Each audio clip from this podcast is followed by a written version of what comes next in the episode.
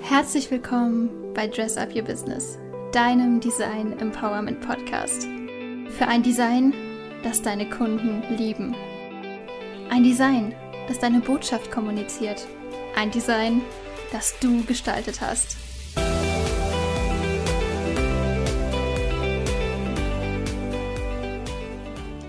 Hallo und herzlich willkommen hier bei Dress Up Your Business, deinem Design Empowerment Podcast. Heute wieder mit Michelle und soll ich jetzt meinen Namen sagen? Jetzt darfst du deinen Namen sagen. Also, hallo, ich bin Talita. Heute mit Michelle und Talita. Talita, was machst du denn und warum bist du heute hier? Ich äh, fotografiere und ich fotografiere relativ viel, relativ vielseitig mittlerweile. Ich habe mich ursprünglich auf die Pferde spezialisiert. Mittlerweile bin ich ein bisschen umgeschwenkt auf alles, was mir Spaß macht. Und ähm, genau, bin hier, um euch heute ein paar Fragen über die Fotografie zu beantworten und zu erklären, dass das alles kein Hexenwerk ist, dass man vieles selber machen kann und dass wir gleichzeitig die Profis immer noch brauchen. Sehr schön. Also, tolle Anmoderation. Ich bin begeistert. Was würdest du denn, beziehungsweise, ähm, wann hast du denn angefangen zu fotografieren eigentlich? Also wann ich genau angefangen habe zu fotografieren, weiß ich gar nicht genau. Es gibt aber eine Instagram-Story, da stehen die Daten ziemlich genau dran. Ich kann so ein paar Stationen aber einmal kurz abklappern, mhm, die gerne. vielleicht eine, so ein Schlüsselwurf werden könnten. Also mein Papa hat mir zu meinem dritten Geburtstag meine aller, allererste Kamera geschenkt. Die habe ich auch vor einem Jahr vielleicht wieder reaktiviert. Das ist eine gute alte mhm. analoge von Nikon auch so eine einfache Kompaktkamera, aber die habe ich damals bekommen, weil er sich seine erste Digitalkamera gekauft hat und ähm, Angst hatte, weil ich sehr neugierig war, dass ich die kaputt mache. Und deswegen hat er mir seine analoge geschenkt, damit ich immer Fotos machen kann und nicht mal an sein gutes, heiliges neues Stück gehen muss. Mhm. Dann habe ich, als ich ungefähr so ähm, 14, 15 war, angefangen, mein Pony zu filmen und dann Videos von meinem Pony zusammenzuschneiden mit so einem kleinen Camcorder ähm, und wollte dann aber gerne mehr Schärfeverlauf haben und mehr Kontrolle über mein Bild, als einfach nur mhm. die Kamera in der Hand zu halten. Und habe mir deswegen meine erste Spiegelreflex, jetzt im genauesten Sinne nicht, es war eine halbspiegellose von Sony gekauft, weil die ziemlich gut war im Film für die damaligen Standards und ich glaube jetzt immer noch ziemlich gut ist. Also Sony, damit filmen ja immer noch ganz viele mit den neueren Modellen. Genau. Und dann hatte ich die Kamera und habe festgestellt, verdammt, wenn ich mich, weil ich bisher immer mit meinem Camcorder, weil ich bisher meinen Camcorder immer auf einen Pfosten gestellt hatte ähm, und mich selber halt gefilmt habe mit meinem Pony, das funktioniert jetzt alles nicht mehr, wenn ich das Bild auch einstellen möchte. Und dann wollte ich andere filmen. Und dann hat sich aber relativ, relativ schnell rausgestellt, die Kamera, die ich gekauft habe, war ich so 15, 16, eher 16. Mhm. Ähm, genau, hat sich dann relativ schnell rausgestellt, dass die Menschen, die ich gerne filmen wollte, gar keine große Lust darauf haben, aber lieber neue Facebook-Profilbilder hätten als irgendwie Video. und deswegen bin ich rübergeswitcht ins Fotografieren und dachte mir, naja, Bewegtbild, Bild ist ja nicht so der Riesenunterschied. Ich kann was mit meiner Kamera festhalten, das ist super, das mache ich. Und dann habe ich mich ähm, selbstständig gemacht im Dezember 2015. Also mhm. knapp über fünf Jahre bin ich jetzt äh, Freiberufler und selbstständig mit ähm, Fotos, mit Videos, mit ähm, Content Creation, mit ein bisschen Design nebenbei als digitaler Medienproduzent. Wunderschön. Ein wunderschöner Beruf, äh, wunderschöne Berufsbezeichnung. Da hatte ich damals richtig, richtig viel Hilfe vom Finanzamt. Deswegen an der Stelle, Finanzämter sind nicht nur böse die zumindest äh, Shutout an das Finanzamt Bremerhaven, die haben mir damals richtig viel geholfen. Wundervoll.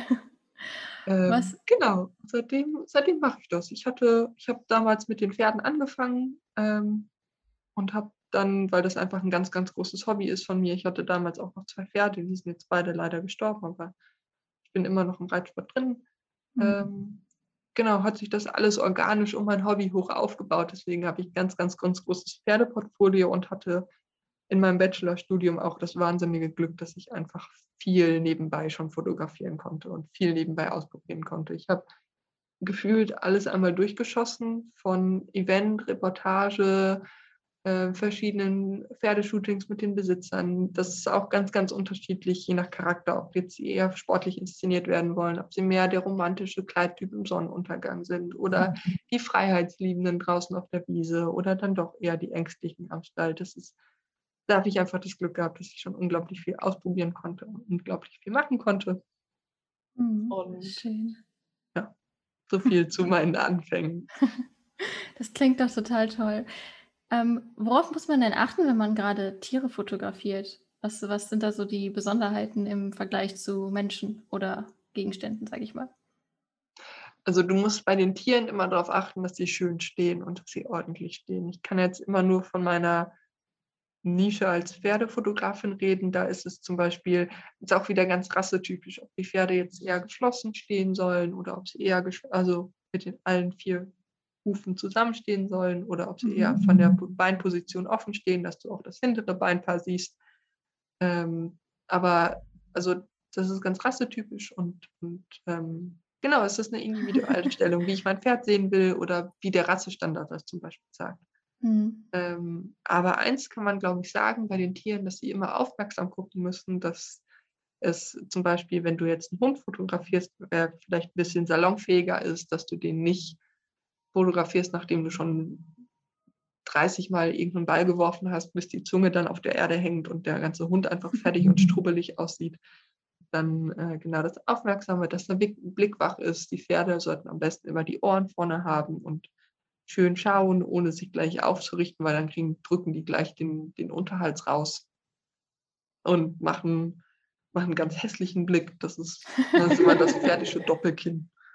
Das ist immer nie so schön, wenn der Hals hochgeht wie eine Giraffe. Dann ähm, genau aufmerksam gucken, ordentlich gucken, schauen, dass alles an Ort und Stelle sitzt, dass keine zottelige Mähne irgendwo rumhängt, wenn sie gerade ordentlich sein soll.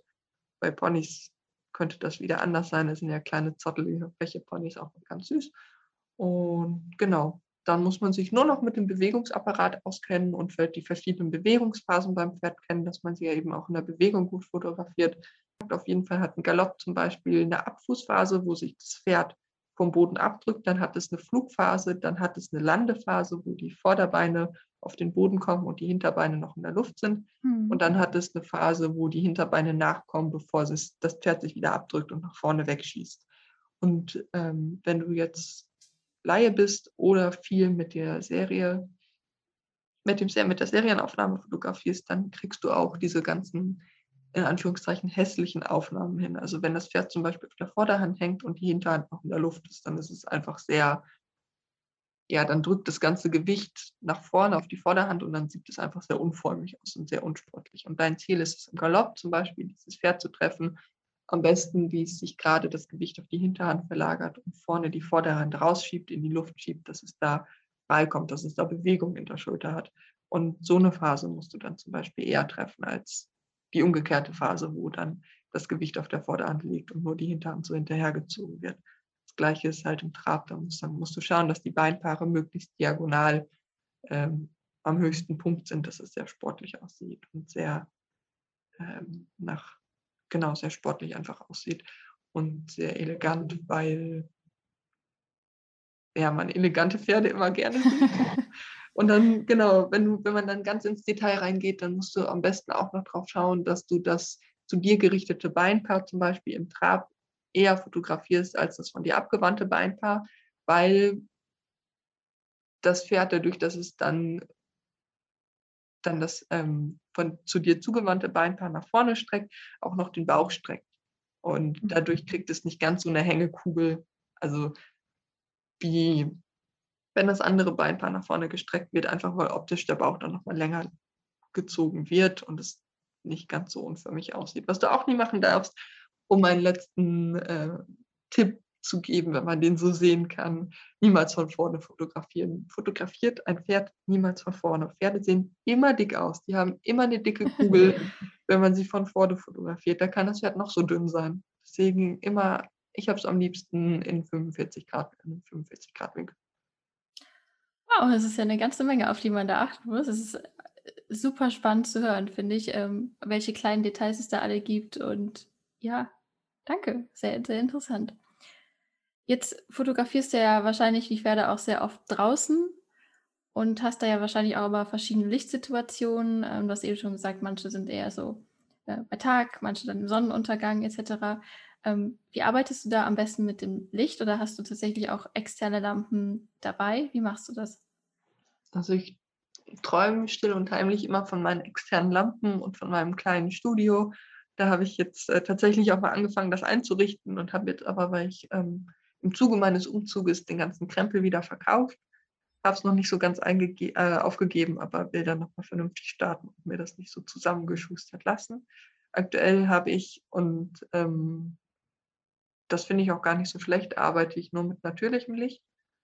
Und äh, genau, bin immer nur mit der Sonne unterwegs und dann kommt es darauf an, wie, wie man was haben möchte. Und und wie du was sehen möchtest. Aber wenn ich jetzt von dem typischen Fotoshooting ausgehe, also stellen wir uns mal vor, du bist Reiterin, Michelle, und du hast ein Pferd und ich möchte dich fotografieren oder du möchtest fotografiert werden mit deinem Pferd, ähm, dann suchen wir uns im besten Fall für die Porträts ein schattiges Plätzchen. Also im Gegensatz, wo viele denken, oh, wir brauchen unbedingt Sonne. Nein, wir suchen uns ein schattiges Plätzchen, damit das Licht weicher fällt, damit man keine Schatten, Mhm.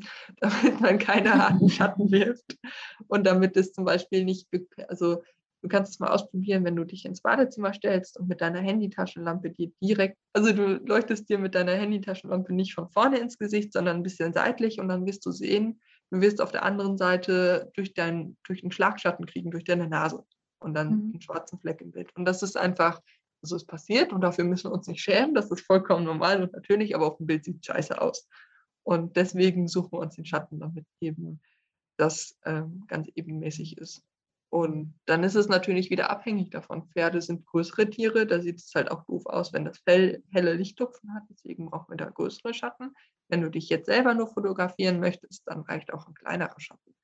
Oder dann kannst du eben auch nochmal manche Fotografen machen, dass die haben einen Assistenten dabei, die halten ein Reflektorenbuch, dann wird das Licht ein bisschen mhm. abgeschirmt, dann kann man sich dadurch ein bisschen Schatten machen. Oder sie haben Assistenten dabei mit Reflektoren, die, äh, die ähm, einfach dann nochmal gegen die Sonne das Licht bouncen, dass es dir nochmal entgegenkommt, obwohl du zum Beispiel im Sonnenuntergang stehst. Äh, das ist ganz, ganz individuell. Ich selber habe das nicht.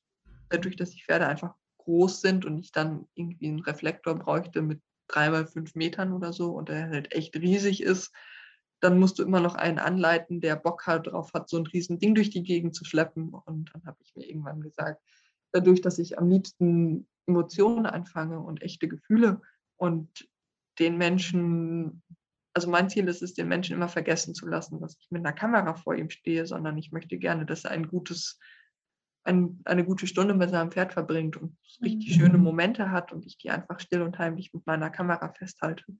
Und wenn ich dann einen riesen Bum-Bum auffahre an Lampen und an Assistenten, an externen Lichtquellen und an, an Reflektoren, dann vergeht dieses Gefühl von dieser Intimität und dieser Harmonie miteinander. Und dann vergisst man eben nicht mehr, dass man noch fotografiert wird, sondern ist immer noch angespannt und sagt, oh mein Gott, ich werde fotografiert. Arbeitest du jetzt mit Model, ist das was anderes. Dann kannst du sowas auffahren. Dann finden die das okay. Die sind es gewohnt zu fotografieren, äh, fotografiert zu werden. Die sind es gewohnt zu posen. Aber die Privatperson mit ihrem Pferd aus dem Nachbarstall, die einfach richtig schöne Bilder für die Erinnerung haben wollen, die haben dieses Feeling von, wie pose ich jetzt am besten nicht.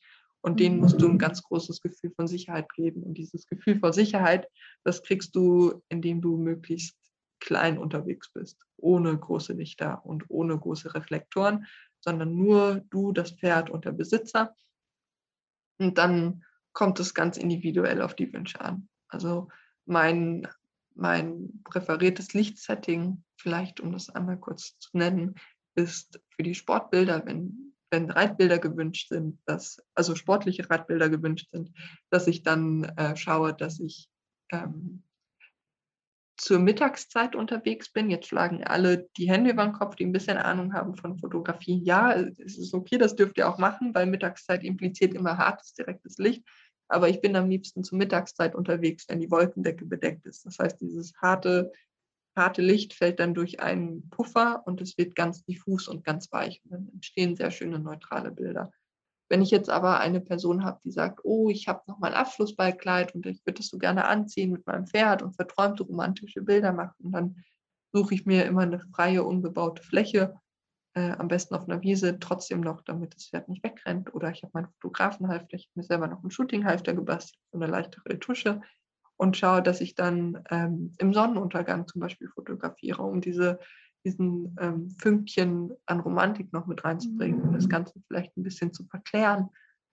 Äh, genau, muss man aber auch wieder aufpassen, weil wenn die Sonne dann direkt in die Kamera reinschaut, dann habe ich nur schwarze Silhouetten. Du musst die Sonne ein bisschen anschneiden oder wirklich auf die letzten zehn Minuten warten und ähm, die, das aller, allerletzte Sonnenlicht mitnehmen, dass es schön weich wird. Ja, das war nochmal die Frage. Die Frage war, wie du mit dem Licht umgehst, aber das war, glaube ich, eine wundervolle Antwort. Und ich glaube, da kann sich jetzt jeder das rauspicken, was er denn in seiner Situation braucht. Hast du gerade rauspicken gesagt? Ja. ja Magst möge, du das Wort nicht? Möge jeder das rauspicken, was er möchte. Genau. Ähm, jetzt ist es ja so, dass heutzutage jeder Fotos einfach schießen kann mit dem Handy, mit der Kamera, mit was auch immer. Und das macht natürlich auch jeder. Aber was würdest du sagen, was ist deiner Meinung nach unbedingt wichtig oder was sollte berücksichtigt werden, wenn man Fotos für das eigene Business schießt, damit die nicht nachher nach 0815 aussehen? Ja. also du hast mir die Frage ja schon mal vorher im Vorab geschickt.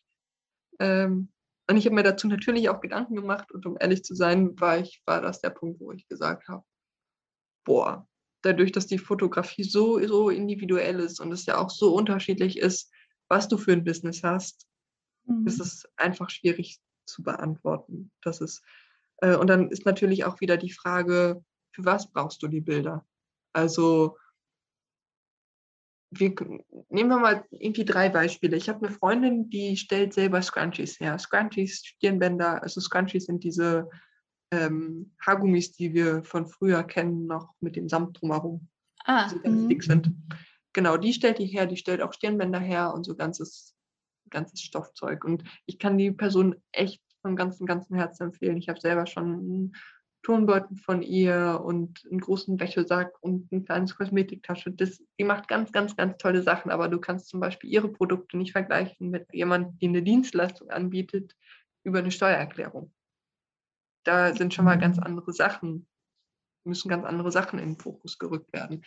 Ähm, wenn du jetzt aber zum Beispiel von den Produktbildern ausgehst und die verkaufen möchtest, dann soll es zwar nach 0, nicht nach 0815 aussehen, aber es muss trotzdem individuell gewählt sein. Und dann bringt es mir eigentlich nichts, wenn ich jetzt mit irgendwelchen Lichtspiegelungen anfange, meine Bilder als Stilmittel auszudrücken, sondern will ich klare, funktionierende Bilder haben. Und dann kaufe ich mir, damit alle Bilder gleich sind für meinen Online-Shop, kaufe ich mir am besten einen Lichtwürfel. Der von, das ist so ein weißer Würfel, der ist von, kriegt von allen Seiten dann ein bisschen Licht und da stelle ich mein kleines Produkt rein und dann baue ich mir noch einen schönen Hintergrund drumherum und eine schöne Unterfläche, einen schönen Untergrund. Und ähm, genau, wenn du jetzt fragst, wie schaffe ich das, dass ich persönlich Fotos mache für mein Unternehmen, dann würde ich immer sagen, schaut drauf, dass ihr einen guten einheitlichen Hintergrund bekommt, also Untergrund bekommt, dass ihr immer mit ähnlichen Farben spielt, dass ihr vielleicht durch wechselnde Produkte, aber durch den gleichen durch den gleichen Untergrund ein ähnliches Stilmittel bekommt, dass man auf den ersten Blick sieht, oh, das gehört zusammen. Das funktioniert zusammen. Und wenn es dann eine Baumrinde ist, dann ist es nochmal ein anderes Stilmittel als zum Beispiel auf Moos oder auf einem, auf einem einfachen weißen Bettlaken.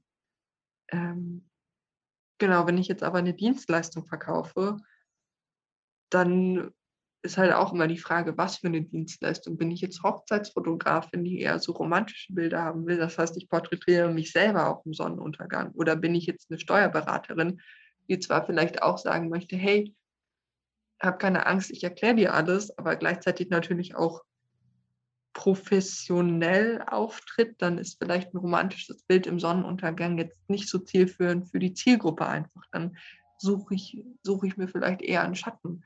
Ich würde Genau, wo ich persönlich auch einen Krebs bekomme, aber das ist nur ein persönliches, ähm, persönliches Empfinden und vielleicht ist es dem auch geschuldet, dass ich in einer anderen Zeit aufwachse, sind diese klassischen Studiobilder, wo man sich dann in so ein Studio reinstellt, wo man dann noch so einen Verlauf im Hintergrund hat von hell nach dunkel und wo man dann perfekt ausgeleuchtet steht, aber ganz, ganz, ja, die körperliche Hülle nur porträtiert wird und nicht die Person an sich. Und ich finde es ganz wichtig, dass ganz viel Charakter noch in diesem Bild mit drin ist, das einen selber ausstrahlt.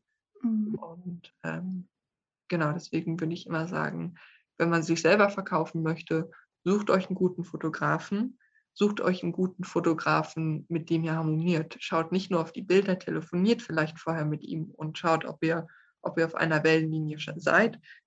Und, oder nehmt einen Freund, der, wenn ihr sagt, nein, ich habe ähm, das Budget einfach aktuell noch nicht, aber schreibt es euch auf die To-Do-Liste, dass ihr unbedingt professionelle Bilder haben müsst. Oder also sucht euch bis dahin eben einen Freund, der ein Foto von euch macht, wo ihr euch einfach wohlfühlt, wo ihr euch selber vernünftig ausdrücken könnt und vernünftig selber darstellen könnt, dass ihr eben nicht nur mit diesem Bild eine professionelle körperliche Hülle verkauft, sondern euch selber als Person und als Charakter. Mhm. Sehr schön.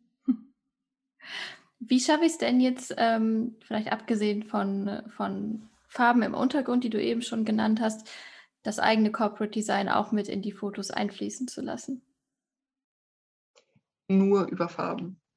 Also wirklich nur über Farben und über die Hintergrundgestaltung. Wenn ich jetzt wie in deinem Fall das Orange als Corporate Design Farbe habe, dann nutze ich in jedem Bild irgendwo ein bisschen Orange.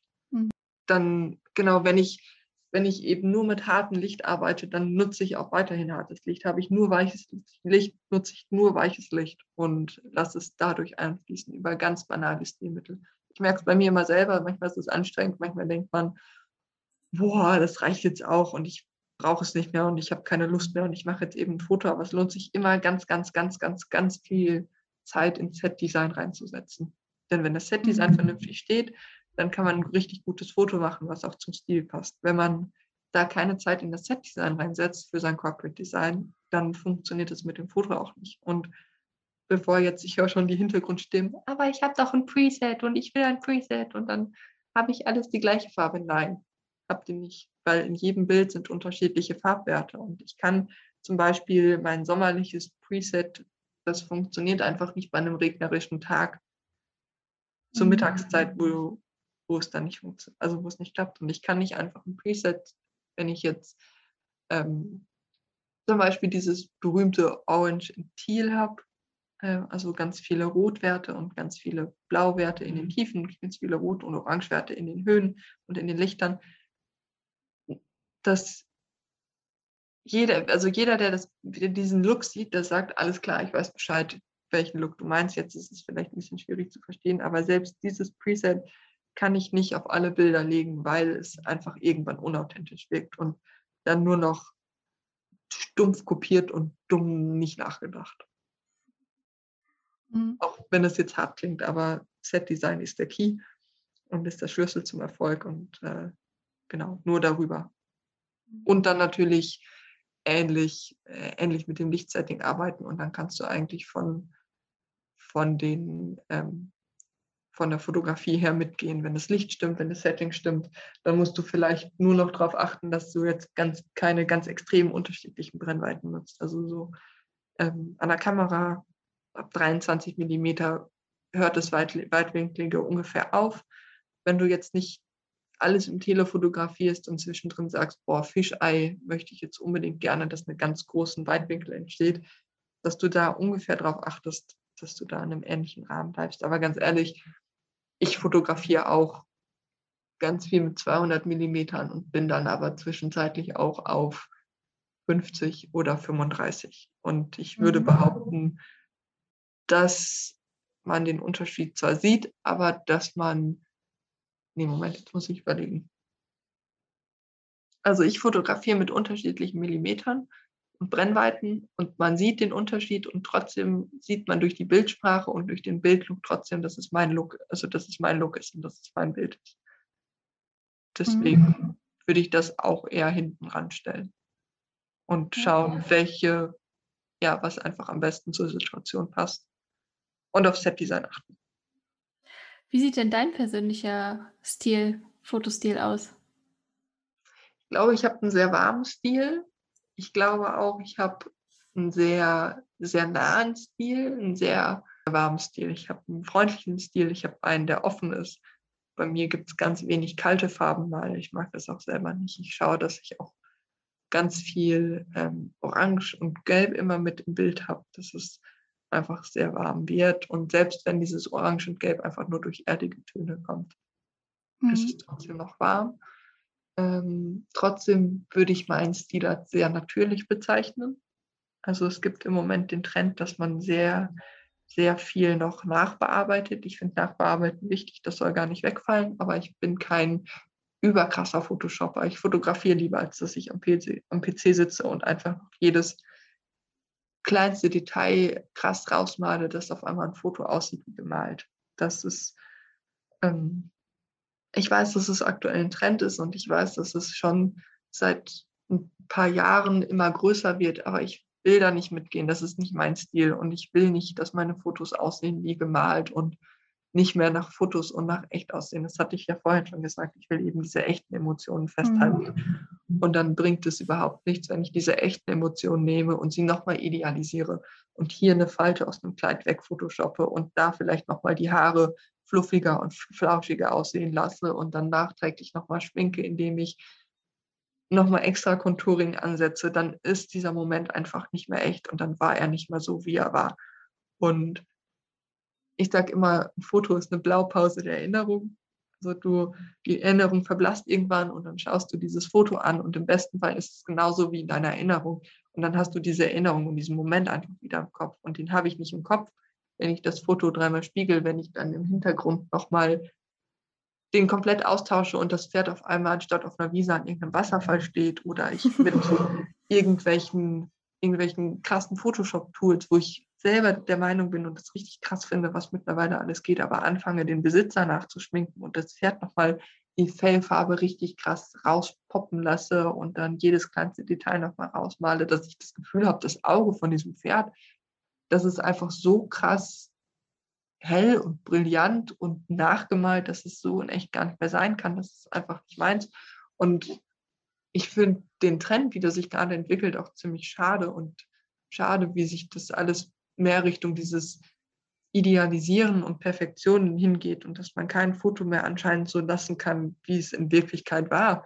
Und dass man jetzt sogar bei den Tieren hingeht und die dann irgendwelche körperlichen Unebenheiten rausnimmt, dass man irgendwelchen irgendwelche Augen nochmal rausmalt, dass man die Fellfarben versucht rauszupuschen. Und da rede ich nicht von, dem Pferd hängt Rotze aus der Nase, weil es sich gerade aufgeregt hat und ich mache jetzt einen Sabberfleck weg, sondern wirklich zum perfektionierten, perfekten Pferd und zum Menschen. Und das finde ich schade und da weigere ich mich einfach mitzugehen und deswegen ist mein Stil sehr, sehr, sehr natürlich und sehr, sehr authentisch und sehr, sehr emotional und warm, aber eben nicht Richtung Perfektion. Man wird immer technische Fehler, also nicht vielleicht technische Fehler, aber man wird immer Fehler an meinen Bildern finden, weil ich eben nicht diese Perfektion haben will. Ich finde, Fehler sind da ja auch gar nichts Schlimmes. Hast du ja gerade wundervoll beschrieben, dass es ja auch super wichtig ist, dass immer noch, ähm, es auch immer noch Fotografen gibt, die ihre Bilder noch natürlich zeigen. Und das ja, ist, glaube ich, super wichtig. Ich glaube, da könnten wir auch stundenlang drüber reden. Aber hast du jetzt, wenn wir nochmal ähm, beim Fotostil allgemein bleiben, hast du vielleicht den ein oder anderen Tipp, wie man herangehen kann, um seinen eigenen Fotostil für sich zu finden? Üben, üben, üben üben, üben, üben. Nein, es ist, ähm, irgendein Fotograf hat mir mal gesagt, die ersten 100.000 Bilder kannst du in die Tonne treten. Weil du in diesen ersten 100.000 Bildern ähm, eben übst. Und du, du merkst viel. Ich habe auch gerade das Gefühl, dass ich äh, auf der Stelle trete und dass ich, dass sich meine Bilder zukünftig nochmal ganz krass weiterentwickeln werden, weil ich an so einem, an so einer Schwelle bin zur nächsten Stufe. Und ähm, genau, die Stufe kann ich nur erreichen, indem ich übe und indem ich mache und indem ich rausgehe. Und ja, ich kann jedem nur ans Herz legen, macht alles, geht raus, geht zum Sonnenuntergang raus, geht zum Sonnenuntergang raus, geht raus, wenn die Sonne scheint, geht raus, wenn die Sonne nicht scheint, geht im Regen raus, geht im Schnee raus, geht auch wirklich im Regen raus, weil da nochmal Farben ganz, ganz anders wirken. Schaut, welche Brennweite euch gefällt, schaut, was ihr fotografieren wollt. Übt, übt, übt, übt, übt. Und erst dann kriegt man ein Gefühl dafür. Und ich muss ehrlich gestehen, ähm, ich habe angefangen und ich würde jederzeit so wieder anfangen, indem ich ähm, eine relativ, also ich hatte eine relativ, einen relativ guten Kamerabody. Ähm, und habe aber. Kannst du kurz, äh, kurz sagen, was ein Kamerabody ist? Ich glaube, das weiß vielleicht nicht jeder, der zuhört. Ach so, klar. Also man hat bei einer ähm, Spiegelreflex hast du ein Body, das ist dieses Kerngehäuse, und dann hast du verschiedene Objektive zum Draufschrauben. Meistens mhm. in so einem Kit-Bundle kommt es 18 bis 55, 3,5 bis 5,6 in der Regel mit. Manchmal kriegst du noch ein 70 bis 200 mit oder ein 55 bis, nee, 55 bis 200 mit. Ähm, äh, schmeiß die mal in die Tonne. Das sind, ja, das sind keine guten Objektive. Deswegen äh, habe ich genau einen relativ guten Kamera-Body gekauft, aber mhm. nichts krass, also jetzt nicht State of the Art neu, neu, neu. Ich wollte einfach nur, dass es auch gut im, also dass es einen guten Autofokus gibt und dass er im äh, das Rauschverhalten also, dass das Bild nicht ganz so körnig ist, sobald das Licht ein bisschen schlechter wird. Das waren so meine eigenen beiden Wünsche, weil, Surprise, ich fotografiere Pferde, die bewegen sich schnell, dafür brauche ich einen schnellen Autofokus. Da bin ich hingegangen, habe ganz viele, wirklich ganz viele gebrauchte, auch ganz alte Objektive gekauft. Ich habe Ewigkeiten auch mit einem Objektiv fotografiert am Ende. Das war am Ende über 25 Jahre alt. Das hat funktioniert. Und ich würde behaupten, das sieht man den Bildern nicht an. Ähm, genau deswegen investiert nicht zu viel Geld in den Kamerabody, investiert viel in Objektive. Und ich hatte damals einen Reisezoom, also ein, das war eins von Tamron, das war, ich glaube, ein 18 bis 200 Millimeter. Das war optisch nicht das Gelbe vom Ei und das war auch vom Autofokus her nicht gut. Es war, es war immer so ein, also einmal kurz als Exkurs, je mehr Brennweite du in einem Objektiv hast, desto mehr Abstriche machst du in der Qualität, weil natürlich dieses Glas, dieses Objektiv alles irgendwie ungefähr so ein bisschen einfangen muss, vom Weitwinkel her bis zum Telezoom. Und deswegen ähm, werden die zum Beispiel nie so gut sein wie ein Objektiv, womit du nicht zoomen kannst, was eine Festbrennweite ist. Aber mir hat dieses Reiseobjektiv zur Anfangszeit sehr, sehr viel geholfen, weil ich eben die Range hatte, zwischen 18 bis 200 Millimeter, die riesig ist. Also ich habe einen Weitwinkel und ich hatte ein Tele in einem Objektiv und alles, was dazwischen ist. Und dadurch konnte ich dann sehen, was meine Wohlfühlbrennweite ist, mit welcher Brennweite ich mich am liebsten bewege. Und habe dann, nachdem ich das einen Monat intensiv getestet habe, dieses Objektiv wieder verkauft. Ich habe das auch gebraucht gekauft. Ich habe all meine Objektive gebraucht gekauft, um eben diesen Preisverlust nicht so zu haben. Ähm, zur Anfangszeit und wusste dann mit diesem Reisezoom, wo ich mich wohlfühle und wusste dann, wo, in welchem Bereich ich mehr Geld investieren möchte. Weil wenn ich Bilder sehe, dann, also ich schaue mir auch ganz oft Bilder an von irgendwelchen Landschaftsaufnahmen und denke mir, boah, sind das schöne Aufnahmen, es ist toll, aber es ist nicht meine Brennweite, mit der ich fotografiere und mit der das Bild aufgenommen wurde und es ist nicht mein Lieblings, also mein Lieblingsobjekt. Und deswegen finde ich es schwer, sich Bilder anzuschauen, und zu sagen, boah, ist toll, das will ich auch. Und dann irgendwie viel Geld in die Hand zu investieren, also in die Hand zu nehmen und zu investieren, wenn man sich in dem Bereich überhaupt nicht wohlfühlt. Und diesen Bereich muss man erst selber rausfinden. Und das bedeutet ähm, viel ausprobieren. Super, danke schön. Ich habe das Gefühl, ich rede viel zu viel. Das, das ist aber gut. Es gibt sehr, sehr tiefe Einblicke und ich glaube, das ist nochmal äh, ja, einfach gut fürs Verständnis. Ich lerne gerade auch immer mehr, immer noch was dazu. Das ist oh, wundervoll. Das ähm, gehen wir nochmal zur Bildbearbeitung, die du ja eben schon angesprochen hast. Ähm, du hast ja auch gesagt, du bearbeitest deine Bilder gar nicht so viel, damit sie eben noch natürlich sind. Würdest du trotzdem sagen, dass eine Bildbearbeitung immer nötig ist? Ja, doch, auf jeden Fall. Also, nee, kommt drauf an. Ah, ich würde gerne so eine, eine richtig perfekte Antwort geben, aber es ist halt wie bei den Fragen davor auch immer eine ganz individuelle, eine ganz individuelle, mhm, eine ganz individuelle Sache. Weil wenn ich jetzt zum Beispiel meinen ähm, Vater, von dem ich ja, den hatte ich ja vorhin schon erwähnt, der ist ja auch so ein bisschen, bisschen mit im Fotoleben mit drin, der hat mir die ganzen Basics beigebracht. Ohne ihn, glaube ich, wäre ich nicht jetzt nicht da, wo ich jetzt bin, einfach weil er von Anfang an nicht finanziell gesagt hat, ich unterstütze dich. Da bin ich auch ganz, ganz stolz auf mich, weil ich mein ganzes Fotobusiness alleine mit meinen finanziellen Mitteln aufgebaut habe und keine Unterstützung hatte, auch wenn ich jung angefangen habe zu fotografieren. Äh, aber er war emotional für mich da und hat mir emotional Dinge beigebracht. Und mein Vater zum Beispiel ist jemand, der gerne fotografiert, der aber überhaupt keinen Bock hat, sich irgendwie abends an den PC nochmal zu setzen und die Bilder nachzubearbeiten. Und da kommt schon die grundlegende Frage, wie fotografiere ich denn? Weil ich fotografiere im unkomprimierten Format, das ist RAW. Und dann gibt es wieder komprimier das komprimierte Format des JPEG. Und unkomprimiertes RAW ist nicht automatisch besser. Also einmal kurz vielleicht als technischer Exkurs für jeden, der nicht so viel Plan davon hat, was auch vollkommen okay ist. Wenn ich ein Bild habe, dann habe ich ein RGB-Pixel. Shit, jetzt komme ich wieder aufs Glatteis. Bei RGB bedeutet rot, gelb, grün. Grün. Grün. Siehst du, das ist es. Danke. Weil ich da jedes Mal rot, grün, blau. Und wenn ich jetzt im JPEG fotografiere, dann habe ich diesen einen Pixel, da ist der, da ist der RGB-Wert schon festgelegt. Und wenn ich jetzt ein RAW äh, fotografiere, dann ist es ein unkomprimiertes Format. Und das heißt, ich kann pro Pixel auf diesen einzelnen Farbwert, also auf das Rot, auf das Grün und auf das Blau einzeln zugreifen und die in der Nachbearbeitung einzeln ansteuern. Das ist ein Riesenunterschied, je nachdem, was ich überhaupt machen möchte. Deswegen sagt, RAW muss man auch nachbearbeiten.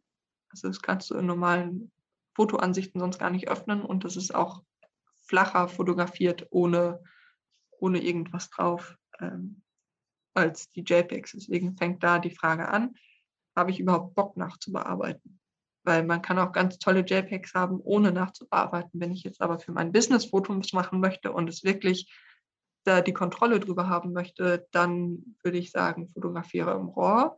Und dann stell dir vor, du fasst mit deinem, mit deiner Datei, die von der Speicherkarte auf deinen PC kommt, hast du einen Kuchenteig. Und du möchtest jetzt aber eine Torte haben. Und dann kommt es darauf an, was du jetzt für eine Torte haben möchtest. Und wenn du jetzt deine, deine perfekte Hochzeitstorte haben möchtest, das Foto des Jahrhunderts quasi, dann lohnt es sich einmal, also ich arbeite mit den, mit den Adobe-Produkten, deswegen spreche ich jetzt mit denen auch einmal, das sind die geläufigsten, aber es gibt natürlich auch andere ähm, Fotosoftware, die man verwenden will. Das ist jetzt jedem freigestellt. Aber ich persönlich, mein Workflow ist dann, dass ich die Bilder einmal in Lightroom öffne. Lightroom ähm, ist quasi die Dunkelkammer der digitalen Bilder. Und in, in, dieser, in diesem Programm kann ich dann einstellen, Farbe, Helligkeit, Kontraste, verschiedene Farbstimmungen kriege ich da eingestellt über verschiedene Regler. Und da forme ich dann meinen Kuchenteig zu einem Kuchen. Und wenn ich jetzt aber nochmal die Torte haben möchte, dann habe ich meinen fertigen Kuchen mit der Buttercreme drin, der ist schon perfekt, den kann ich theoretisch essen, aber ich könnte nochmal, damit es ein bisschen, noch mal ein bisschen schöner ist, Fondant drüber ziehen. Und dieses Fondant ziehe ich drüber in Photoshop und ähm, mache dann zum Beispiel, wenn es jetzt ein Pferd ist, noch mal ein paar Fliegen weg, die dem Pferd ums Auge schweren, einfach damit es optisch schöner ist. Oder verdammt, ich habe mich jetzt gerade fotografiert und ich habe für mein Business und ich habe ein richtig schönes Bild gefunden, aber ich habe einen Pickel auf der Stirn. Dann gehe ich in Photoshop und mache diesen Pickel nochmal weg. Äh, und das finde ich dann aber tatsächlich auch okay, weil Pickel sind halt einfach nur Störfaktoren und nicht irgendein Unrealistisches darstellen. Deswegen bearbeite ich und ich gebe keine unbearbeiteten Bilder raus, weil ich dann nochmal vielleicht im Bild, Bildausschnitt nochmal was ändern möchte oder ich auch schon im Aufnehmen weiß, wie ich meine Regler im Lightroom ziehe und mittlerweile auch so fotografiere, dass ich perfekt viel Bildinformation auf meiner Speicherkarte habe, um die Bilder im Nachhinein dann rauszuziehen. Wenn man jetzt zum Beispiel meinen Vater nimmt, der sagt, ich möchte nicht nachbearbeiten und der fotografiert zum Beispiel im Sonnenuntergang. Sonnenuntergang ist immer eine extreme Lichtsituation, weil ich habe flaches Licht, was von hinten kommt und was direkt kommt, was schon weich ist und was warm ist, aber trotzdem habe ich hinten hinter, also habe ich als Hintergrund meistens eine helle Fläche mit meinem roten Sonnenuntergang. Ich will aber mein Objekt vor dem Sonnenuntergang fotografieren und das ist, weil es natürlich mit dem Rücken zum Sonnenuntergang steht, weil ich ja im Sonnenuntergang fotografieren möchte, nach vorne hin dunkel, weil kein Licht mehr dahin fällt. Und mein Vater geht jetzt zum Beispiel hin, oder doch, also einfach nur als Beispiel, die Person, die keine Lust hat auf Nachbearbeitung, geht jetzt hin und fotografiert diese Person im Sonnenuntergang so, dass das Gesicht perfekt hell ist, dass es passt. Das funktioniert mit den Einstellungen, aber dann ist der Sonnenuntergang nicht mehr so schön rot romantisch, wie er sein sollte.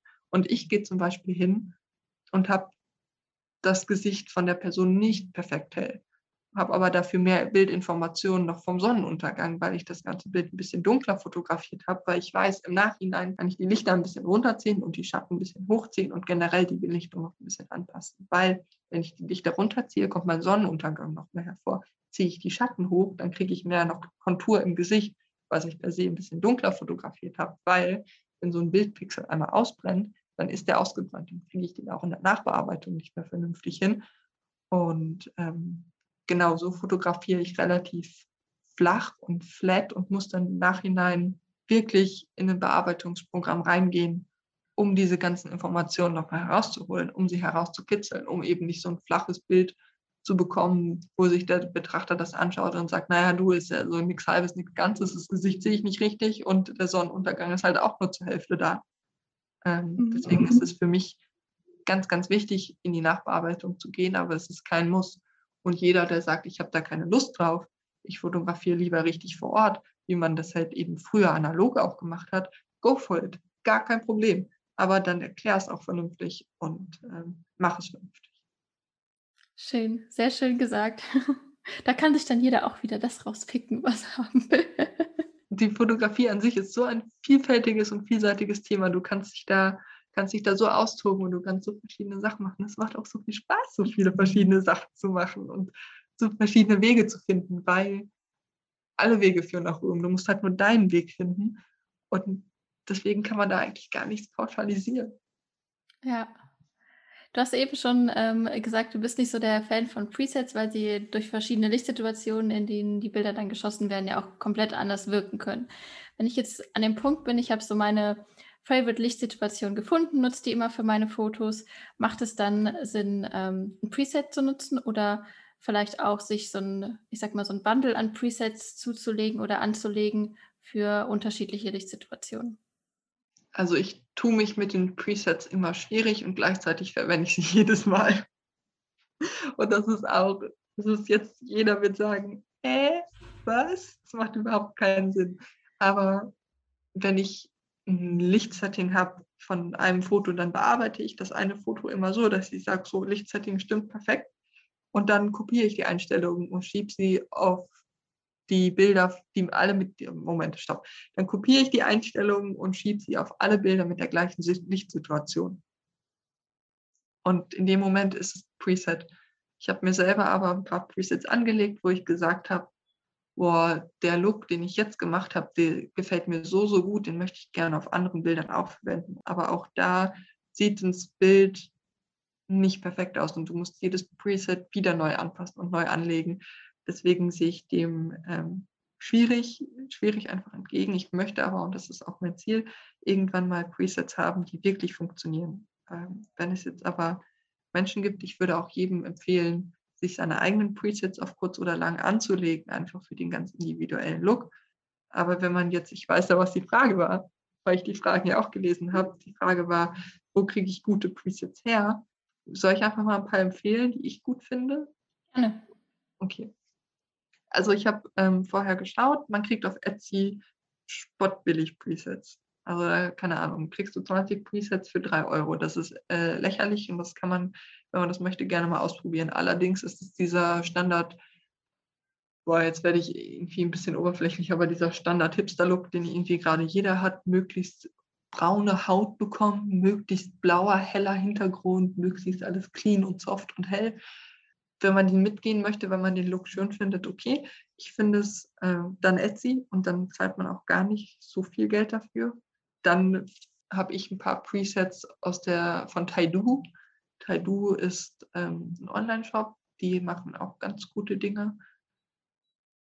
Die sind aber auch speziell.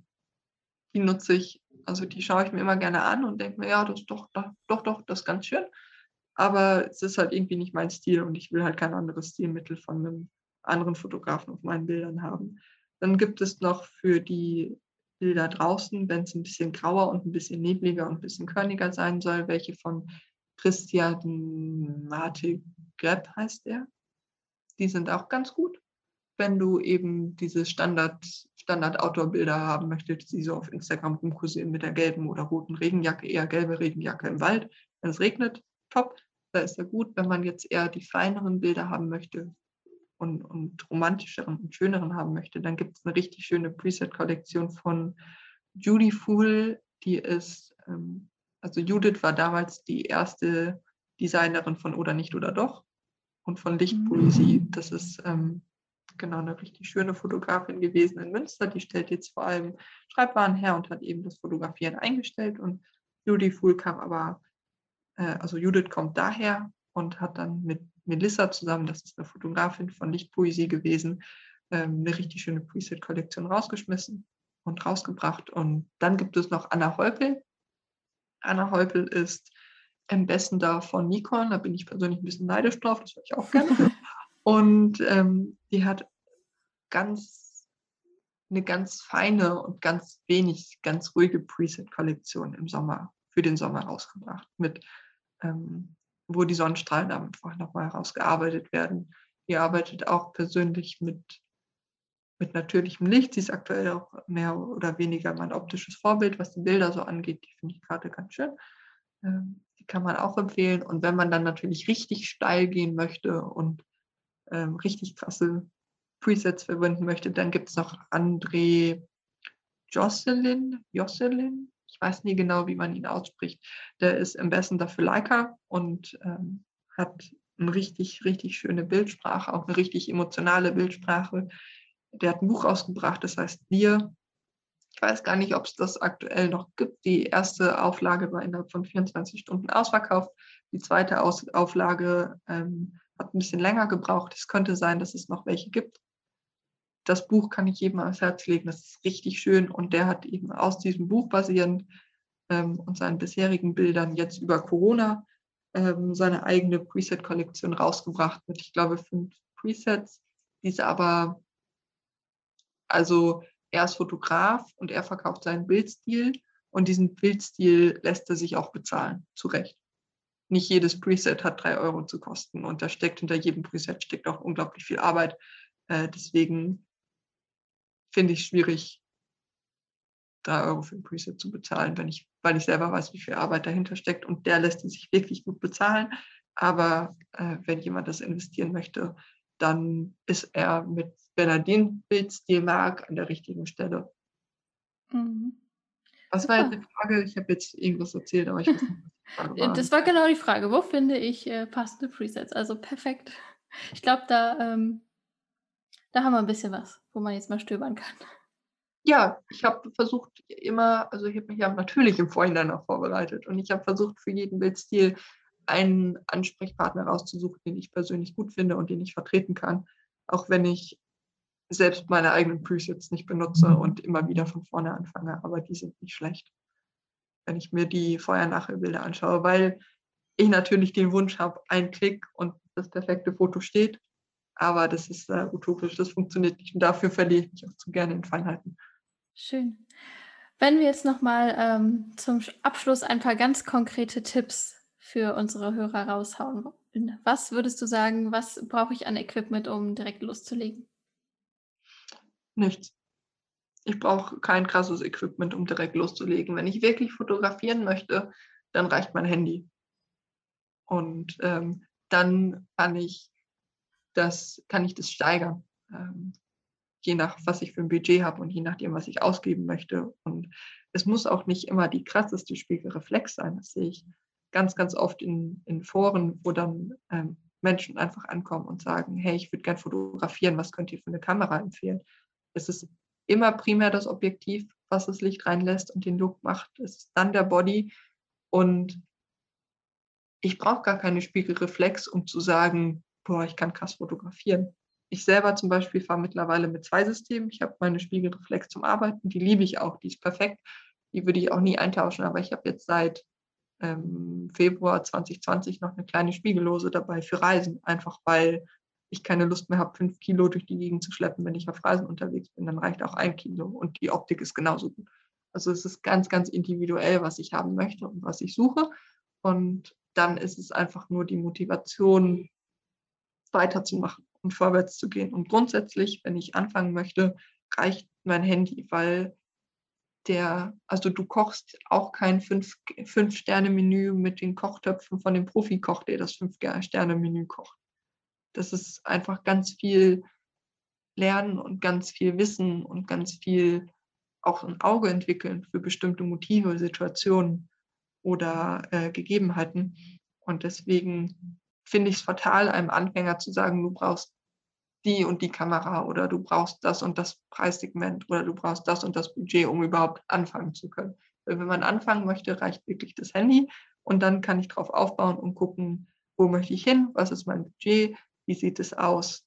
Ich, also ich könnte dir jetzt auch empfehlen, was mein Nonplusultra ist für die Pferdefotografie. Aber wenn jetzt ein Hörer bei dir in deinem Podcast sitzt und sagt, du Pferde schön und gut, das interessiert mich aber eigentlich gar nicht. Ich möchte lieber Porträts fotografieren oder ich möchte lieber meine eigene Schmuckkollektion fotografieren, dann sind es wieder ganz andere Ansprüche.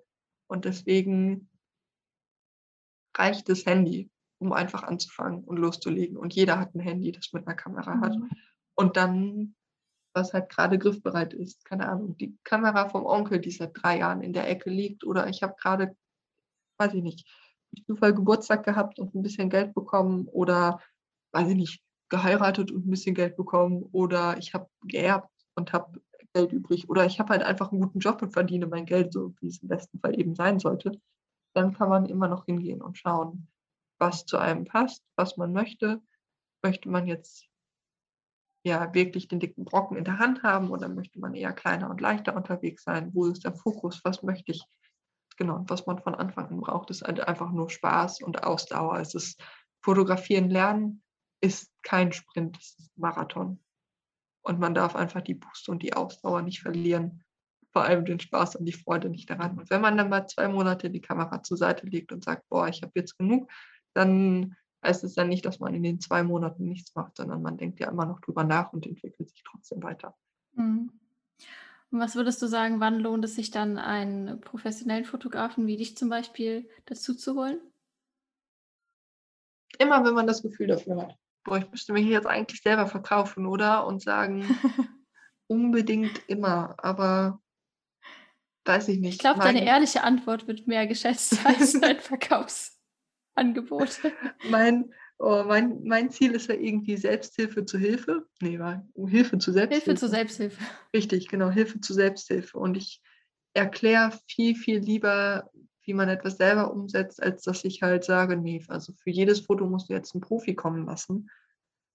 Das ist halt auch irgendwie Bullshit, aber du brauchst halt Profis und Profifotos für einen vernünftigen professionellen Auftritt. Du brauchst Profifotos auch im Hobbybereich, wenn du dein Tier hast. Ich hatte, also ich selber hatte ja zwei Pferde. Ich habe gar nicht die schönen Fotos von denen, weil ich halt damals noch gar nicht so drauf geachtet habe, ob ich jetzt überhaupt Fotos habe. Und spätestens, wenn selbst im privaten Bereich das geliebte Tier stirbt einfach, mit dem man jetzt 10, 15 Jahre oder auch nur vier Monate verbracht hat, dann ist man traurig, dass man dann nur drei verwackelte Handyfotos hat oder ein vernünftig scharfes Handyfoto, was aber halt trotzdem qualitativ von der Auflösung her und von der Optik her nicht so Bombe ist, wie wenn es ein Profi gemacht hätte. Und deswegen brauchst du mindestens einmal immer einen Profi, der dir die perfekten Bilder festhält und der die Momente so festhält, wie du mit deinem Tier bist. Du brauchst einen Profi, wenn du bestimmte Momente hast oder bestimmte Gegebenheiten wie die du einfach festhalten möchtest, wie eine Hochzeit ganz klassischerweise oder irgendeine große Feier. Es gibt Menschen, die sind schwanger und die feiern dann ihren Babybauch und wollen unbedingt diesen Babybauch ins perfekte Licht gerückt haben. Oder jemand, der sagt, ich habe hier ein Produkt mit diesem Produkt, das ist, da habe ich jetzt drei Jahre meines Lebens investiert oder auch nur drei Monate meines Lebens investiert, aber Fakt ist, ich habe Zeit investiert und ich will dieses Produkt vernünftig, richtig gut verkaufen dann bringt es auch nicht, irgendeinen Amateur zu haben, der mal eben mit dem Handy einmal kurz ein Foto macht, sondern dann muss dieses Bild und dieses Produkt vernünftig inszeniert werden. Weil wo verkaufen wir dieses Produkt? Nicht in den Läden, die haben im Moment alle zu. Wir verkaufen unsere Produkte im Moment nur online. Und wir sind mit einer Bilderflut von guten, wirklich guten Fotos einfach überflutet. Und wenn ich jetzt mein Produkt in der Regel in einem Online-Shop wie Etsy oder so anpreisen möchte, weil wer geht denn schon auf meine eigene Homepage und sagt, boah, das ist aber toll, funktioniert ja auch nicht. Man ist ja immer auf solche Portale angewiesen. Dann muss es ein gutes Foto sein und in dem Moment Fotograf. Jetzt ist es so, dass äh, ich im Vorhinein natürlich in meiner Insta-Story noch ein paar Fragen gesammelt habe aus der Community und ich habe gerade mal geschaut, welche wir so im Verlauf des Gesprächs schon beantwortet haben. Und übrig blieb noch die Frage, welche Perspektiven soll man für das Foto im Business denn am besten nutzen? Das ist jetzt die falsche Antwort, wenn ich sage, das ist ganz individuell. Nein, das ist. Wenn es stimmt, dann stimmt es.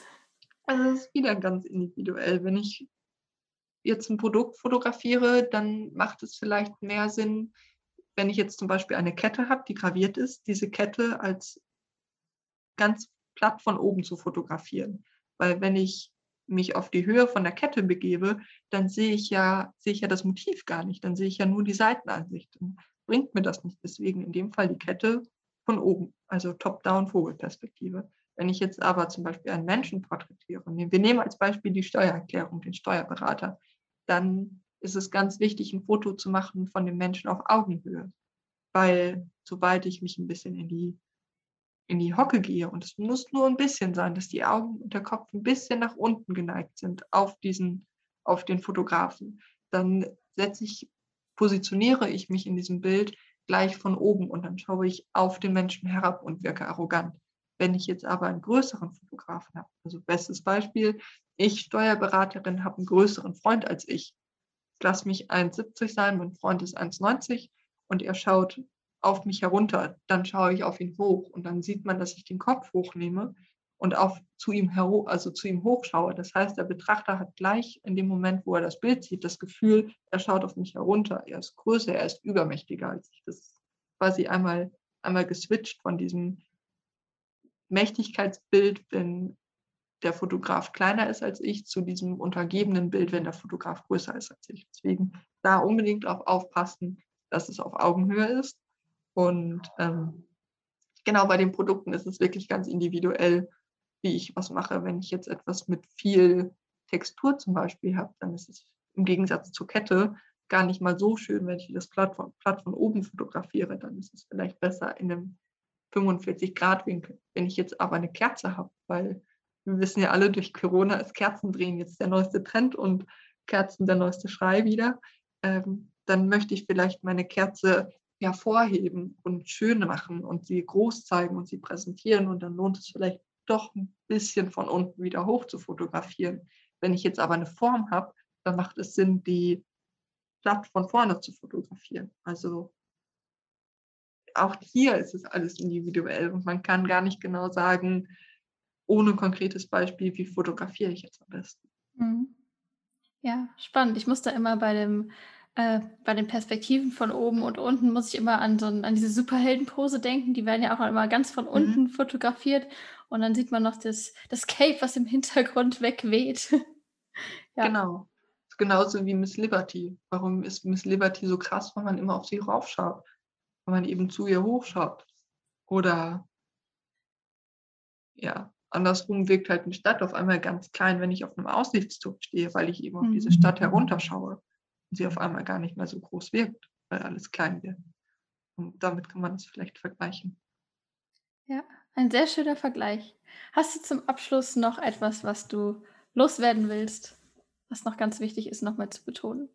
Ich finde, es kommt immer ganz darauf an, wer jetzt gerade den Podcast hört und für wen in welcher Weise diese Podcast-Folge interessant ist. Wenn es jetzt jemand ist, der fotografieren lernen möchte und der Lust hat zu fotografieren, dann gib nicht auf und mach weiter und die ersten Bilder sind scheiße und die nächsten Bilder sind immer noch scheiße und auch ich mit meinen über 100.000 Bildern und ich habe jetzt meine Backup-Platte voll gemacht, ich habe jetzt über 8 Terabyte an Fotos, mache immer noch Scheißbilder zwischendrin, deswegen darf man einfach den Spaß und die Freude nicht verlieren und man muss weitermachen und man muss sich diesen, diesen Spaß eben bewahren, das ist ganz wichtig, dass das Fotografieren, wenn man das wirklich machen möchte, weil es einen Bock macht und weil es Spaß macht, nicht als Last sieht, sondern als Möglichkeit, sich irgendwie auszudrücken, weil du halt mit jedem Foto deinen persönlichen Stempel auf die Situation drückst und eben eine Geschichte erzählst, wie du sie durch deine Augen siehst und wie du sie mit der Kamera festhältst. Das ist Punkt eins. Wenn es jetzt aber jemand ist, der zuhört und sagt, ich möchte gerne mein Produkt inszenieren und fotografieren und eigentlich habe ich gar nicht so viel Lust am Fotografieren und ich finde es doof, dann macht es vielleicht Sinn, Dienstleistungen, auch wenn ich eben schnell mit dem Handy ein Foto machen kann, aber Dienstleistungen, die mir nicht so viel Spaß machen, outzusourcen an einen Profi und ähm, an jemanden, der Lust dran hat und Spaß dran hat. Und um ehrlich zu sein, finde ich es doof, dann zu sagen, naja, aber ich habe das Geld und das Budget dafür nicht, weil man es dann gar nicht probiert hat und ich selber, also ich selber möchte für meine Dienstleistung bezahlt werden. Ich selber kenne aber auch viele Unternehmen, die sagen, boah, ey, ich muss ein gutes Auftreten haben, aber gerade in der Anfangszeit ist es vom Budget halt einfach schwer. Dann macht es vielleicht auch Sinn, mal auf einen Fotografen zuzugehen und einfach offen und ehrlich zu sein und zu sagen, hey, ich finde deine Fotos toll. Ich kann mir nur dich als Fotograf darstellen, aber vorstellen, aber ich kann mir gerade keine weiß ich nicht, 500, 1500, 2000 Euro leisten an einem krassen Produktfotosortiment inklusive einer Vorstellung von mich selber. Und dann findet man auch immer einen Deal. Oder man findet immer jemanden, der, der auch Spaß dran hat. Da geht es nicht zum Ausnutzen und nicht ums Preisdumping. Das finde ich ganz, ganz wichtig. Wenn du die Kohle hast, einen Fotografen vernünftig zu bezahlen, dann bezahle ihn verdammt auch und spare nicht an dem Foto. Weil das keine Ahnung, es kotzt mich mittlerweile an, dass die Leute ankommen. Und es tut mir leid, wenn ich jetzt so offen bin, aber wenn Leute ankommen und sagen, ja, ich habe äh, ich habe ja jetzt eine teure Kamera und ich fotografiere damit einfach, weil das wird schon alles funktionieren. Nein, wird es nicht. Mich, ich hatte jetzt die Situation, dass mich eine Kundin gebucht hat für ein Shooting und ähm, ähm, ich eben dann ihr Pferd fotografiert habe und ich mir auch Zeit genommen habe, ihr zu erklären, wieso, weshalb und warum ich das mache. Und dann kam sie eine Woche später zu mir an und hat mir, und es tut mir total leid, aber ganz, ganz furchtbare Bilder gezeigt und gesagt, ja, ich habe mir das abgeschaut, was du gemacht hast. Ich brauche die jetzt zukünftig nicht mehr buchen. Ich kann es selber. Nein, tut mir leid, deine Bilder sahen halt einfach schrecklich aus. Die waren unscharf, die waren verwackelt. Du kannst es nicht selber machen. Und dann hilft es auch nicht, jemanden irgendwie Brot, das, hm, die Brot vom Butter zu nehmen. Also die Butter vom Brot zu nehmen und an einer wichtigen, an einer un, so wichtigen Dienstleistung wie der Außenkommunikation zu sparen, weil man denkt, naja, ich kann es ja jetzt, ich habe da einmal zugesehen und ich habe mein YouTube-Video angeschaut und ich habe jetzt 500 Euro in eine Kamera investiert, weil es daran nicht, also eben nicht reicht und die Außendarstellung eben so wichtig ist. Deswegen, wenn du keinen Bock hast, selber zu fotografieren oder es dir nicht so viel Spaß macht oder du das Können einfach nicht hast, investiere entweder in deine eigene Bildung, um dich im Fotografieren weiterzubilden, oder besorg dir einen Profi. Und besorg dir den Profi, der dir gefällt, der zu deinem Stil passt und nicht den Profi, der am günstigsten ist, weil er irgendwie Preiskalkulation nicht selber hinbekommt. Tanita Ende. Sehr gut gesagt. Ich finde, wenn man das nochmal aufs Business überträgt, dann ähm, gibt es auch nochmal Mut, die eigene Preiskalkulation selbstbewusst nach außen zu kommunizieren. Voll weil wir sind hier alle in einer Gesellschaft, die sagt günstiger, günstiger, günstiger, aber man sieht den Arbeit, man sieht den Arbeit, man sieht die Arbeit dahinter gar nicht mehr. Und man, ich meine, ich kann meine Kunden auch verstehen bei meinen Preisen, die sehen, wie ich zu ihnen hinfahre, wie ich eine Dreiviertelstunde mit ihnen fotografiere und wie ich dann wieder fahre. Was sie aber nicht richtig sehen, ist, es gibt im Vorhinein ein Gespräch, was wünsche ich mir, was stelle ich mir vor. Ich möchte ja vorher wissen, wie inszeniere ich meinen Kunden am besten, was möchte er haben, dann mache ich mir Gedanken über die Location. Es gibt immer vorher die Möglichkeit, bei mir zumindest einen Outfit-Check zu machen, zu schauen, wie passt mein Outfit denn perfekt zu meinem Pferd. Und ähm, genau, dann gibt es eben diese Dreiviertelstunde, die man sieht, die ich fotografiere. Ich bin aber vorher und nachher immer noch da und rede mit ihnen. Dann setze ich mich am PC, ich sichere meine Daten dreifach, ich äh, habe die Programme, mit denen ich arbeite, wo ich dann eine Vorauswahl schicke, wo der Kunde dann überlegt, welche Bilder möchte er haben. Dann setze ich mich an die Retusche, dann schicke ich die Bilder in die Druckerei, dann packe ich ein Paket und bringe das Paket zur Post. Das sind alles Schritte. Das ist mhm. Arbeitszeit, die man eben nicht sieht. Und damit ist noch nicht mal eingefasst irgendeine Krankenversicherung, irgendeine Kameraversicherung, irgendein Verschleiß von Kamera und Objektiv, die Weiterbildung, die Programme, die ich bezahle, damit ich eben damit arbeiten kann, der Strom dahinter, die ganzen technischen Gerätschaften das gehört ist alles noch nicht mit eingerechnet. Es ist nur die blanke Arbeitszeit, die sich um ein Vervielfaches, um ein Verviel, um, um ein Vielfaches. Genau, um ein Vielfaches eben vervielfacht, die, die man einfach nicht sieht. Und mit der man, ähm, ja, wo ich dann den Kunden verstehe, der sagt, hey, warum bist du denn so teuer für eine Dreiviertelstunde Arbeit? Und der dahinter aber einfach nicht sieht, was noch für Arbeit dahinter steckt. Und ich weiß, dass es nicht nur bei mir so ist, sondern auch bei ganz, ganz vielen anderen. Dein Online-Kurs zum Beispiel. Wie viele Stunden hat der? Zehn?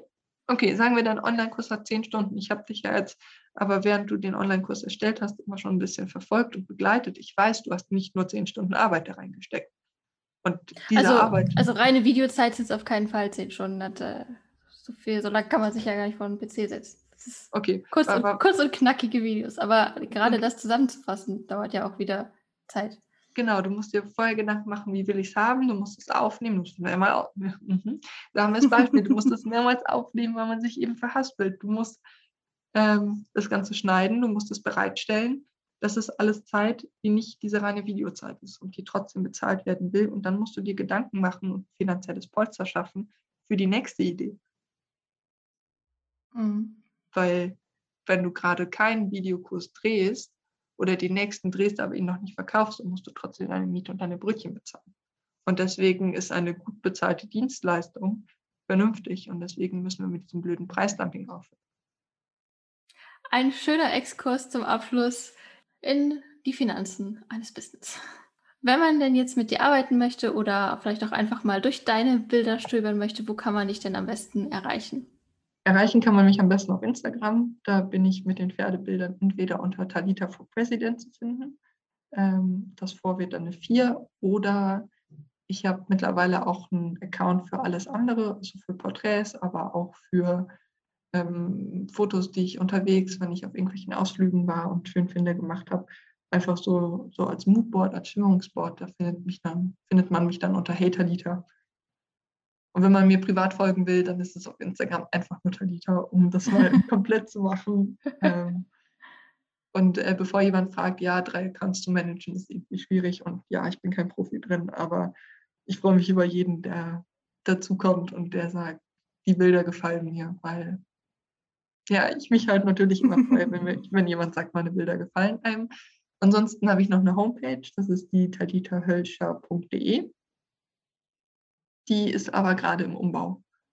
Und äh, die wird noch etwas länger im Umbau sein. Die spannendsten und neuesten Projekte wird es dann auf Behance geben. Da mhm. heiße ich auch Talita Hölscher. Da gibt es aktuell auch noch nicht so viel, aber das ist gerade am ehesten in Planung, dass ich da mein Portfolio einmal hochlade und so die Kernbilder, äh, dass es die da zu sehen gibt. Mein Portfolio von 2000 und bis Februar 2020 ist da hochgeladen, was die Fotos angeht. Und jetzt folgen dann eben nur noch die Videos und äh, die Designprojekte, die ich nebenbei gemacht habe. Wundervoll. Das verlinke ich, verlinken wir doch einfach direkt nochmal hier unten. Da kann man direkt draufklicken. Schön. Genau. Und für jeden, der noch eine Frage hat, weil ich ja jetzt sehr offen und sehr vielfältig das Gefühl habe, gesprochen zu haben, der kann mir auch immer gerne eine Nachricht schreiben oder ähm, genau, mir eine Nachricht schreiben und dann können wir überlegen, ob wir schreiben oder ob wir kurz telefonieren, um die Frage zu klären oder ob wir uns vielleicht nicht sogar für ein kleines Shooting verabreden. Wunderschön. Liebe Talita, ich danke dir ganz herzlich für all das Spannende, was du uns heute hier mitgebracht hast. Und ja, vielen ich Dank. Ich danke dir. Und ich hoffe, es hat jedem irgendetwas gebracht. Genau, jeder kann sich das rauspicken, was er braucht. Genau.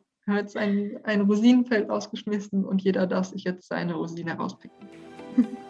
Wundervoll. Damit würde ich sagen, let's dress up your business. Auf Wiedersehen.